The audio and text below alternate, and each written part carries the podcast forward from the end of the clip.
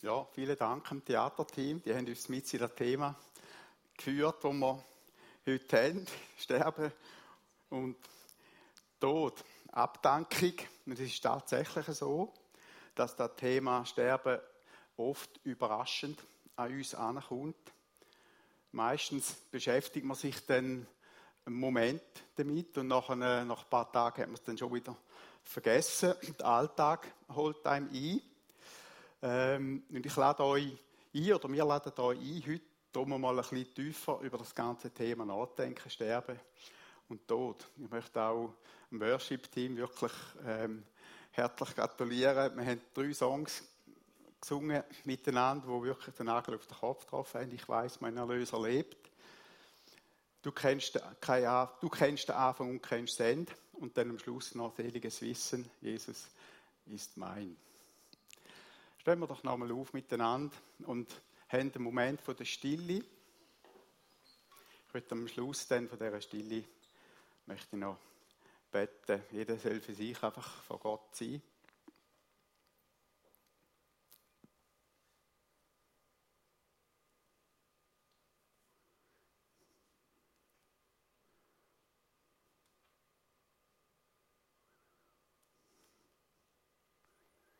Himmlischer Vater, ich möchte dir von ganzem Herzen danken, dass wir jetzt hier zusammen sein dürfen.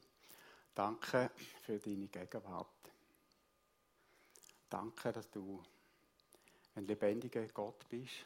Danke, dass wir dir begegnen dürfen. Glauben. Danke für das Geschenk von deiner Freundschaft.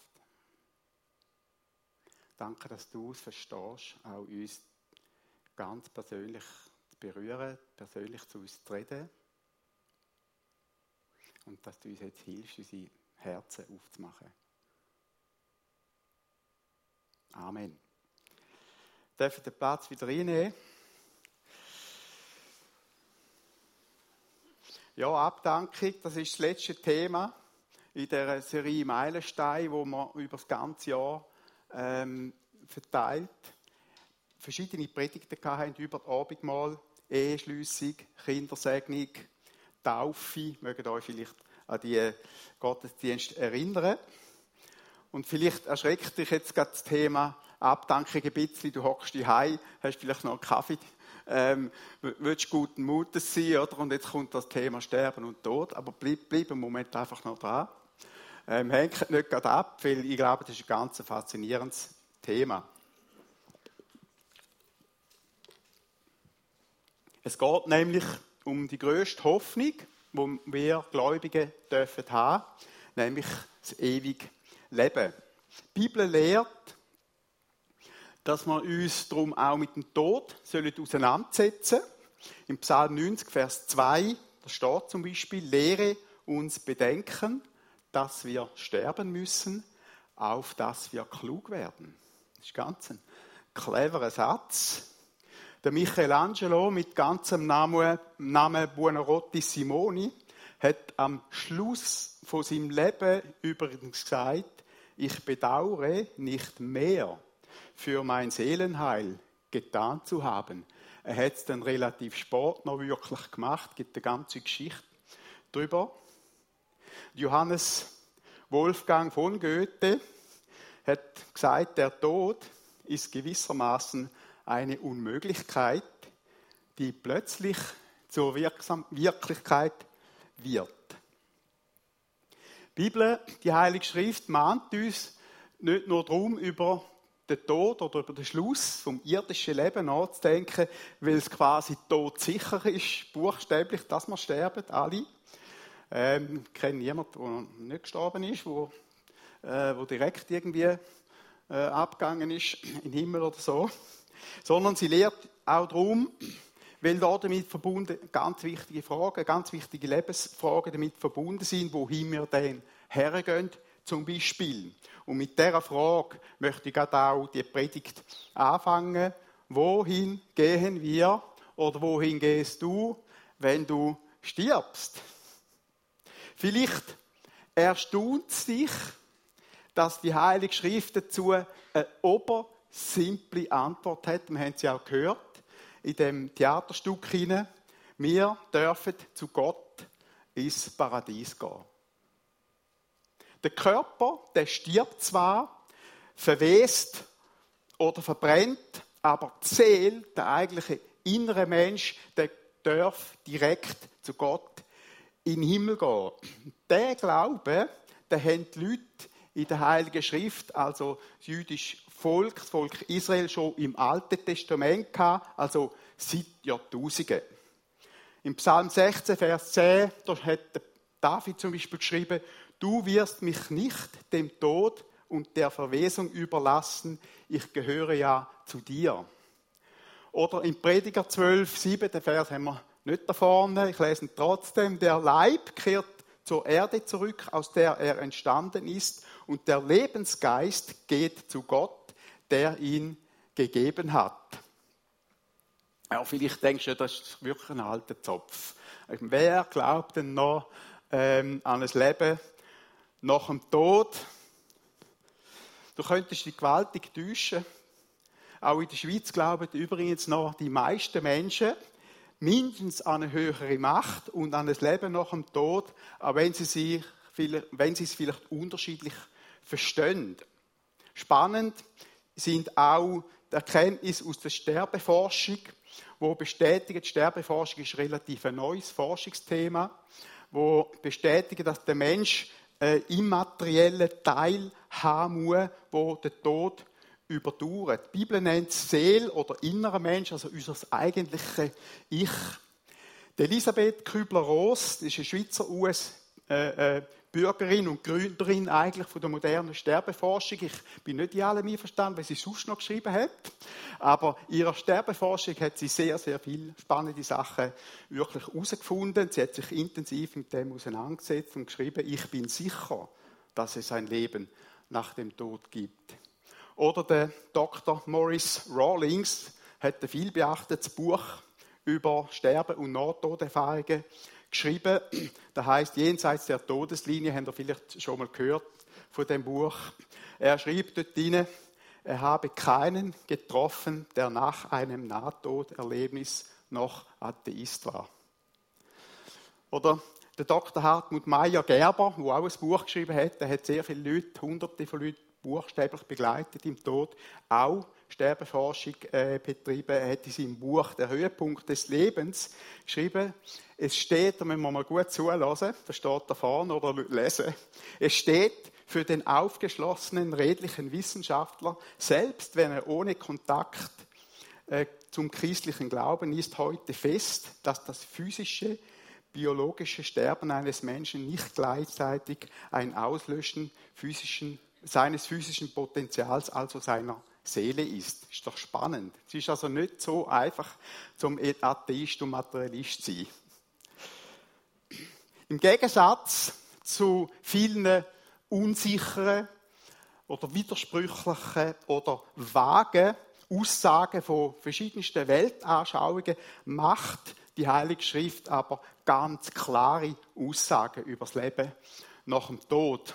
Und da möchten wir jetzt einen Schritt ein bisschen weitergehen das hat damit zu tun, dass Jesus Christus mit seiner Auferstehung den Sieg über den Tod errungen hat und dass die Hoffnung auf das ewige Leben eine zentrale Wahrheit der Heiligen Schrift und vom Evangelium ist. Christen haben keine verstaubte Religion und keinen toten Gott. Jesus, wir haben es gesungen, ist auferstanden und erlebt. Ich weiß, mein Erlöser lebt. Amen. Im 1. Korinther 15, Vers 4 bis 6, da schreibt der Paulus, er ist am dritten Tag vom Tod auferstanden, auferweckt worden, wie es vorausgesagt war, und hat sich Petrus gezeigt, danach ganzen, dem ganzen Kreis der Zwölf. Später sahen ihn über 500 Brüder auf einmal. Der Paulus hätte ja auch noch gut können erwähnen dass die ersten, wo eigentlich Jesus erlebt hat nach der Verstehung, Frauen waren, das im Grab nämlich. Du verstehst Jesu und sein zehn Tage später stattfindende Auffahrt in den Himmel gehören zur Grundlage vom christlichen Glauben, dem Glauben, dass auch wir als seine Nachfolger nach dem Tod werden auferstehen und ewig leben. Im 2. Korinther schreibt auch der Paulus im Kapitel 4, Vers 14, Gott, der Jesus vom Tod auferweckt hat, wird auch uns auferwecken, dann werden wir mit euch gemeinsam vor Gott stehen. Es besteht also ein abgrundtiefer Unterschied zwischen Christen oder zwischen Menschen, die an Gott glauben und die Hoffnung haben, und zwischen Menschen, die die Hoffnung nicht haben. Ich sage gläubige oder nicht gläubige Menschen. Die Seelen von Ungläubigen gehen quasi ins Todreich, also nicht nur quasi, gehen ins Todreich quasi gegen könnte man sagen. Wobei ich das nicht möchte, die Bibel tut das nicht geografisch definieren. Und wartet dort aufs jüngste Gericht. Aber die Seelen der Gläubigen gehen in den Himmel, ins Paradies zu Jesus und wartet dort aufs Preisgericht oder aufs Wiederkommen von Jesus. Im Lukas 23, 43, da hat Jesus zu dem, wo neben ihm gekreuzigt worden ist, wo im letzten Moment von seinem Leben noch erkannt hat, wer Jesus ist und darum gemerkt hat, jetzt ist meine letzte Chance, um mein Leben in Ordnung zu bringen und zum an den Erlöser glauben und Jesus um Gnade bitten hat, zu dem hat Jesus noch gesagt, noch heute wirst du mit mir im Paradiese sein. Also un, unwahrscheinlich starke Aussage. Im letzten Moment, drei hängen am Kreuz und Jesus hat das Zwiegespräch noch mit dem einen Verbrecher und Jesus gibt ihm so eine Hoffnung mit in seinen, in seinen Tod hinein. Das ist einfach mega, mega stark. Übrigens meine ich die meisten Bibelübersetzungen mit heute, also noch heute, wirklich heute. Es gibt so Spezialisten, die behaupten, dass das nicht ganz so gemeint ist und so. Die meisten, allermeisten Bibelübersetzungen äh, übersetzen es so und brauchen wirklich das Wort heute in der guten Nachricht und in der Hoffnung für alle steht darum, zum Beispiel explizit noch heute wirst du mit mir im Paradies sein. Einfach nur, nur das zu dem Thema. Der Unterschied, da könnt ihr mir glauben, der macht sich dann auch sehr stark bei einer Abdankung bemerkbar. Die Abdankung von einem gläubigen Mensch, von jemandem, der mit Jesus gelebt hat, mit Gott verbunden war, der ist vom, äh, ein Abschied vom irdischen Leben und der ist mit Trauer verbunden, der ist mit Schmerz verbunden, aber er ist gleichzeitig mit Dankbarkeit verbunden für das Leben, wo man können leben mit der Person und mit der Freude, Dankbarkeit über die Freude, dass die Person das Ziel vom Leben quasi erreicht hat und dass es mal ein Wiedersehen gibt. Liebe Freunde, ich habe schon ganz viele Abdankungen dürfen selber durchführen und erlebt und glaubt mir, es ist ein Unterschied, ob, äh, wo man spürt, der Unterschied, ob es quasi, ich sage es jetzt mal so, ob es quasi gegen geht oder gegen geht, das ist ganz ein großer Unterschied. Das spürt man sehr oft an Abdankungen. Natürlich trauern auch wir Christen über den Verlust von einem lieben Menschen. Ich meine, mein Vater war 61 Jahre lang mit der Mutter verheiratet. Gewesen. 61 Jahre lang. Nach dieser Zeit da bist du so verschmolzen und verbunden miteinander. Das ist schmerzhaft, wenn dann ein lieber Mensch geht. Aber die Hoffnung über das ewige Leben, ähm, die Freude und die Dankbarkeit darüber, dass es Wiedersehen gibt, die übersteigt die Trauer bei weitem. Vielleicht nicht gerade im Moment, aber mit der Zeit bringt dann die Hoffnung und die Freude mehr und mehr durch. Darum nochmal, es ist ein großer Unterschied, ob die Hoffnung auf den Himmel, die Hoffnung auf den Himmel zu haben oder nicht zu haben. Und glaubt mir, auf der anderen Seite ist es tausendmal schöner als am schönsten Ort der Welt. Und dazu ist auch noch Jesus dort und der Vater ist dort, der himmlische Vater und der Heilige Geist ist dort. Dort geht Post ab, dort ist Herrlichkeit und Genialität ohne Ende. Es muss unbeschreiblich herrlich sein. auf der anderen Seite Personen, es gibt Personen, immer mehr Personen, wo einmal im Himmel sind, wo Jesus wieder zurückgeschickt hat, zurückgekommen sind. Sie finden nie Wort, um die Herrlichkeit zu beschreiben. Sie versuchen zwar, aber sie finden es nicht wirklich. Die Bibel vergleicht unser Leben auch mit einem Samen, wo in die Erde gelegt wird und dann zu einer schönen Blume oder zu einer fruchtbaren Pflanze oder zu einem ganzen Baum wird, wo Frucht trägt. Der neue Körper, den kommen wir zwar erst über, wenn Jesus wiederkommt, aber unsere Seele ist bereits vorher schon bei ihm im Paradies. Im 1. Korinther, Kapitel 15, Vers 52 bis 53, er schreibt auch der Paulus, er schreibt ja ausführlich dort in diesen Kapitel über die Verstehung.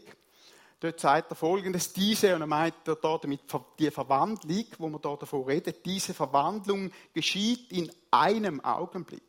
So schnell, wie jemand mit der Wimper zuckt.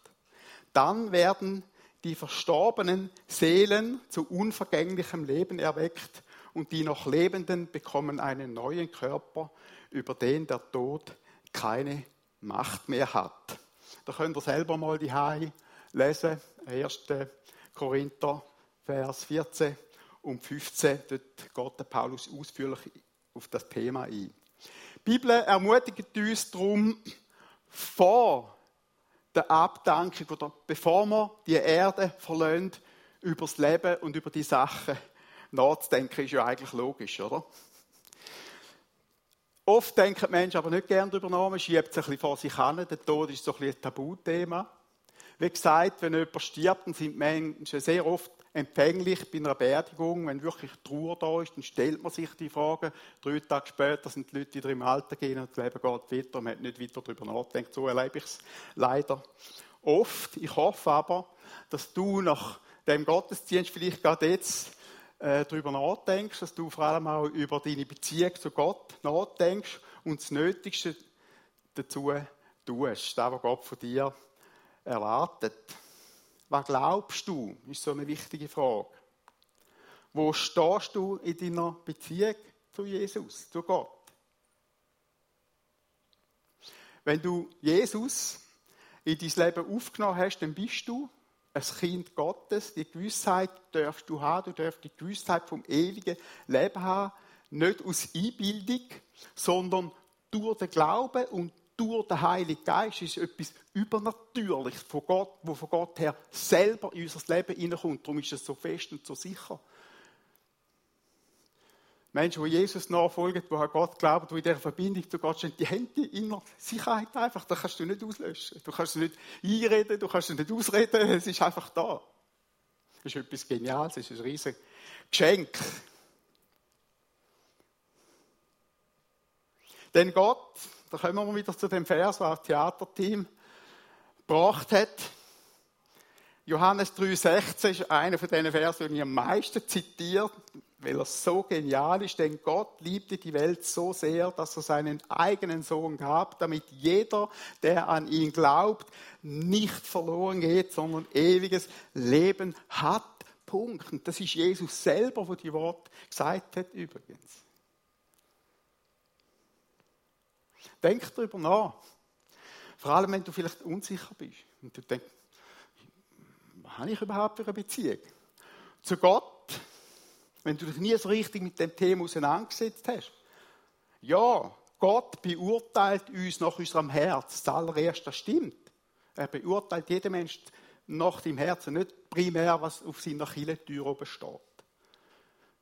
Sondern was da innen ist wirklich. Aber wenn Gott uns anspricht, zum Beispiel durch eine Predigt, wenn Gott wirklich an unser Herz klopft und wirklich kommt und zu uns redet, dann sollten wir unser Leben, unser Herz auch öffnen und da riesige Geschenk, das er uns gibt, von seiner Freundschaft, auch annehmen.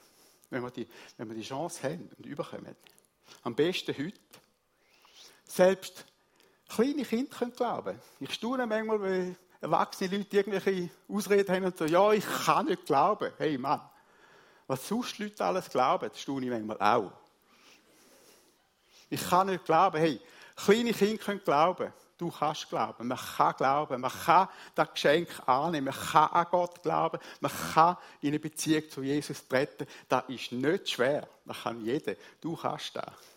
Zögern auch nicht, an Gott zu glauben, wenn Kille und Christen Macken haben und nicht perfekt sind. Das ist das Bodenpersonal. Du bekehrst dich nicht zu ihnen. Du bekehrst dich nicht primär zu einer Kirche, du bekehrst dich zu Gott. Menschen werden immer Fehler haben und auch wenn du, wenn du dich entscheidest für Jesus, dann wirst du immer noch Fehler haben und noch vieles müssen lernen im Leben, wie wir alle auch. Darum lade ich auch da nicht hin, das ist manchmal auch so super, oder? Die Gespräche, die man hat mit Leuten und dann nachher nehmen sie alle Fehler führen, die Kille je gemacht hat. Okay, so kann man auch durchs Leben gehen.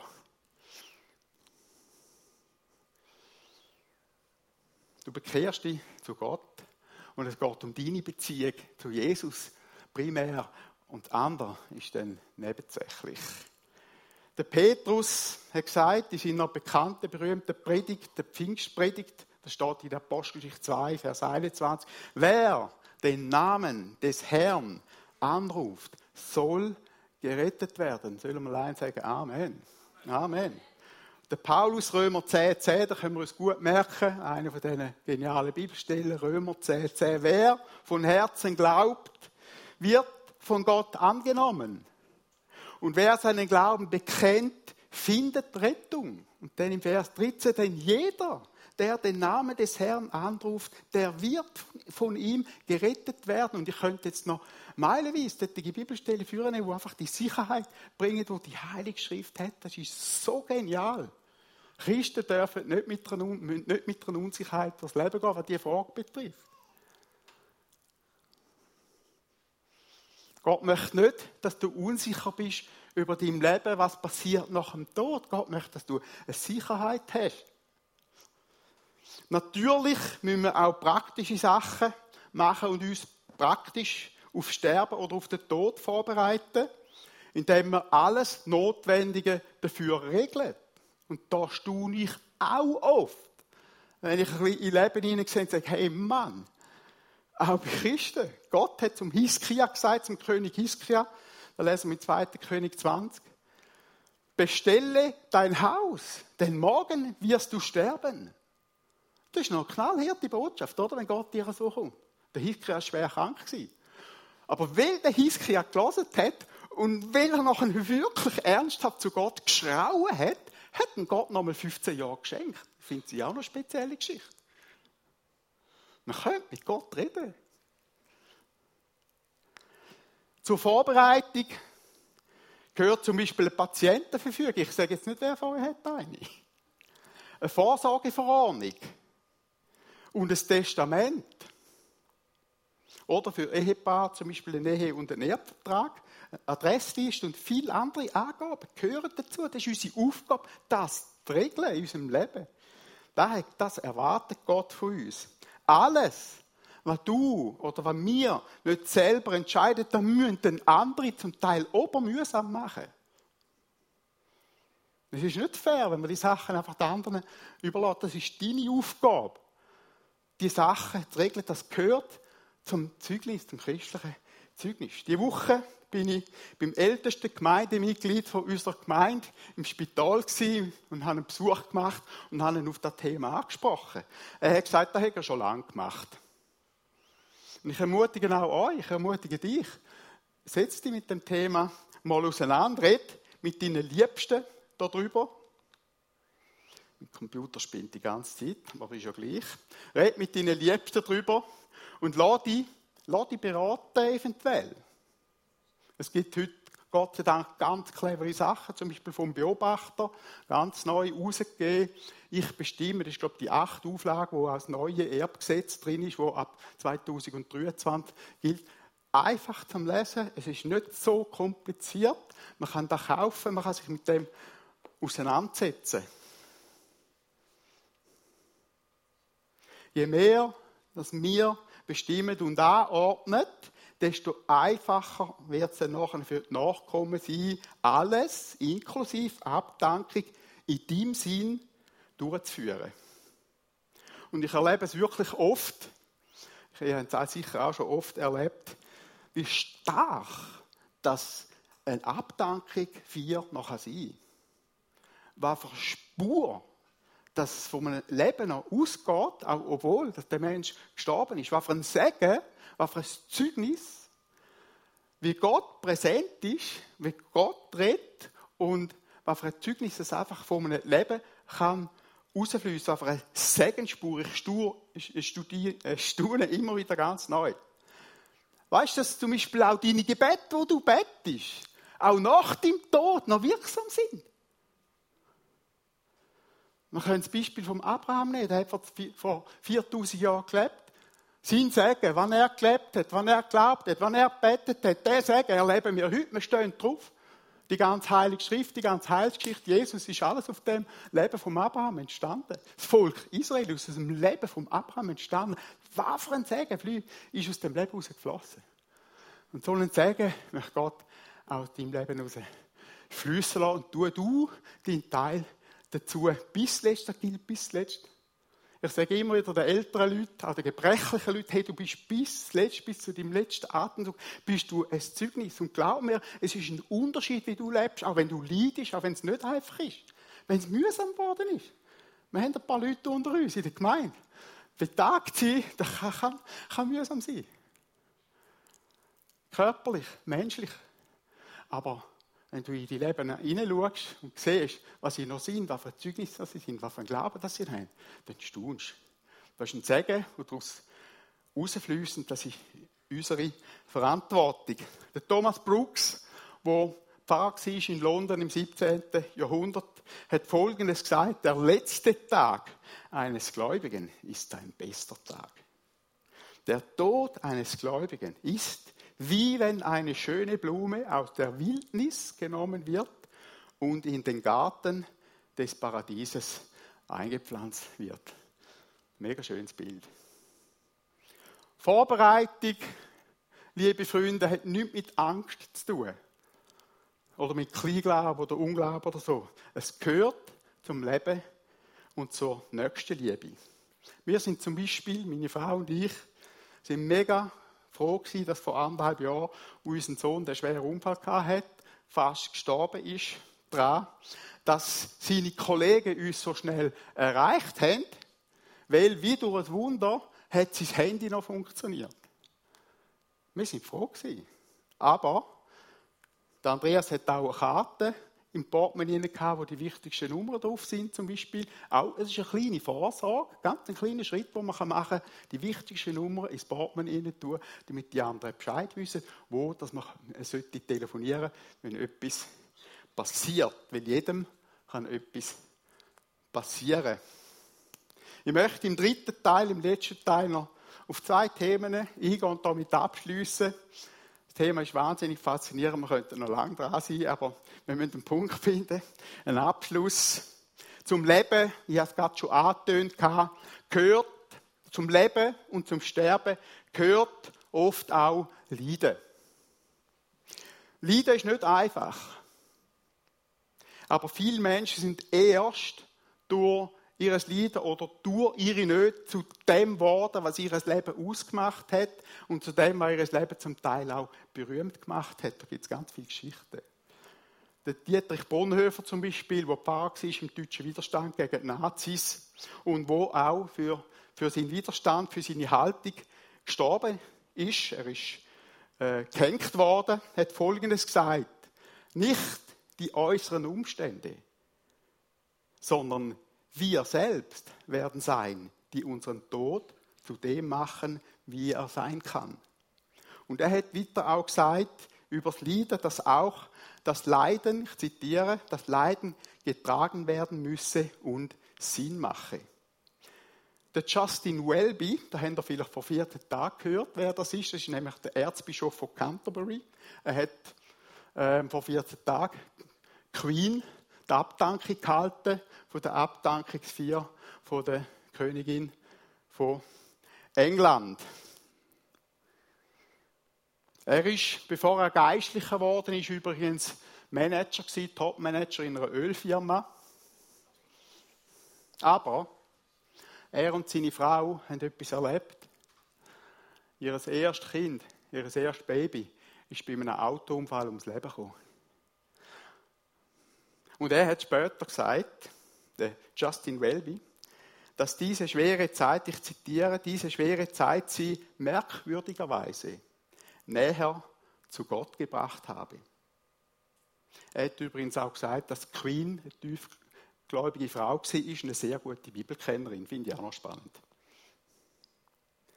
Es ist wichtig, liebe Freunde, dass wir lernen, Gott auch zu vertrauen, wenn es nicht rund läuft im Leben. Wenn Sachen passieren, wo wir nicht verstehen, wo wir nicht einordnen können. Ich glaube, das ist, ist ganz wichtige Lebenslehre. Es ist nicht einfach, aber es gehört oft auch zum Leben Sachen, die wirklich schwer sind zum Tragen, wo man sagt, wo ist denn Gott da geblieben?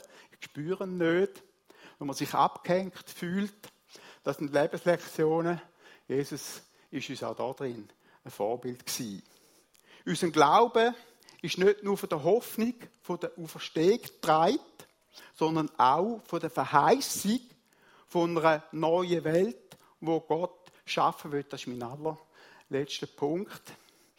Wir können kommen von der Musik, aber wir bleiben noch einen Moment da dran.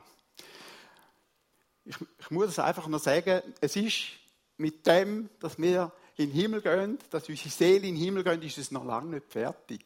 Die Bibel geht dort noch weiter, die Geschichte geht dann noch weiter. Die Bibel sagt nämlich, dass Jesus wird wiederkommen und dass er wird regieren, dass er die Erde wird regieren und da mal Ordnung schaffen. Da muss wirklich mal jemand kommen, um da Ordnung zu schaffen. Und dass er am Schluss, dass am Schluss alle Menschen beurteilt werden, verurteilt oder beurteilt werden und dass am Schluss ganz zuletzt eine neue Erde und einen neuen Himmel wird geben, dass er eine neue Erde, ein neues Universum wird schaffen. Das heißt, das Ende wird ein neuer Anfang werden. Ich finde das so genial und spannend. Die Bibel gibt uns also schon ganz weit führen einen Einblick, einen Eindruck, eine Idee. In der Offenbarung 21, Vers 1 und 2, da steht, Johannes hat das gesehen in einer Vision. Ich sah einen neuen Himmel und eine äh, neue Erde, denn der erste Himmel und die erste Erde sind vergangen und das Meer war nicht mehr. Und ich sah die heilige Stadt, das neue Jerusalem von Gott aus dem Himmel herabkommen, bereitet wie eine geschmückte Braut für ihren Mann.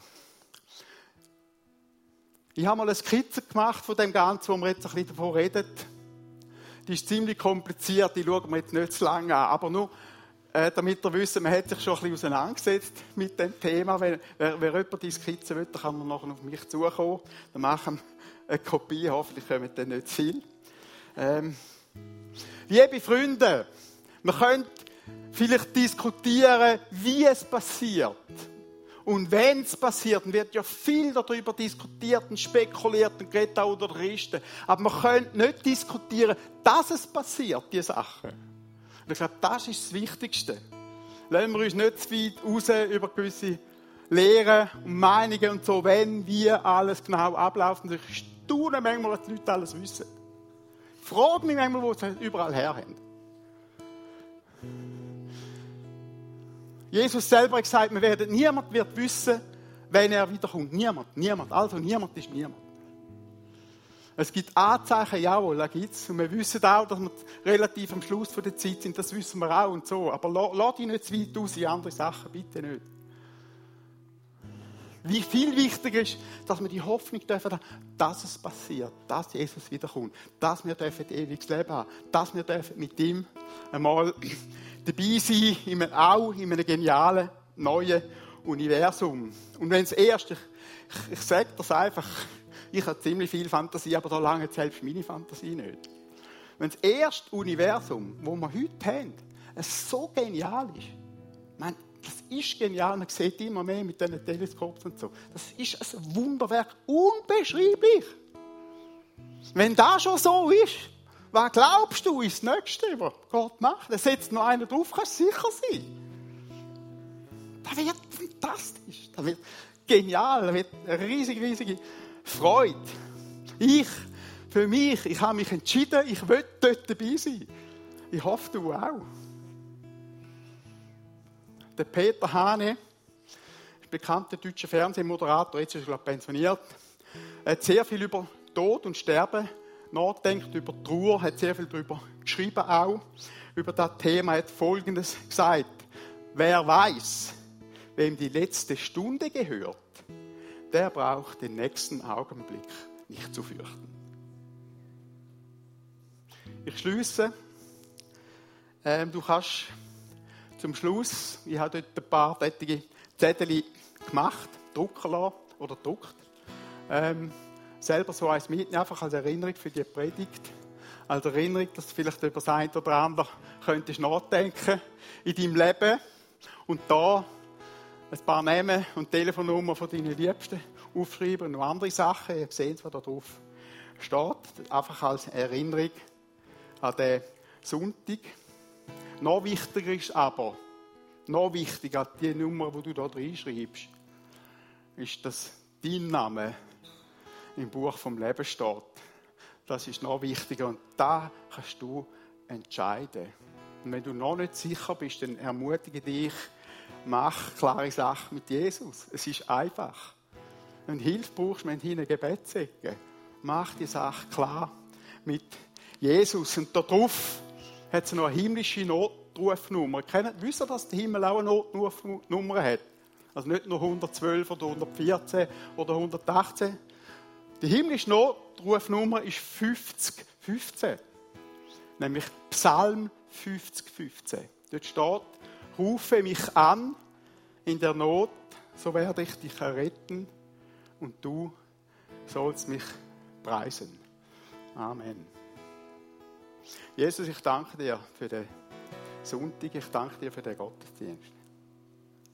Ich danke dir für das geniale Thema. Leben, Tod, Weiterleben, Auferstehung, Herrlichkeit, Paradies, Himmel, neue Erde, neue Himmel. Mit dir, mit Freunden, mit unseren Liebsten zusammen. Danke dir für die Hoffnung.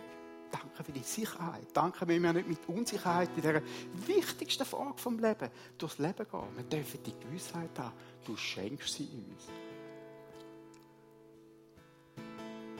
Danke, dass du gerade den Menschen, die heute noch unsicher sind, vielleicht du im Livestream,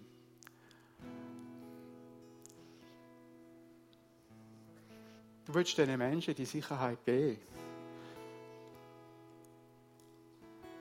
Und ich danke dir dafür. Danke, dass du ein Gott bist, der redet, der uns liebt, der einen Plan hat, der einen Plan hat, der nicht mit dem Sterben aufhört, sondern nachher erst richtig weitergeht. Amen sind gesegnet.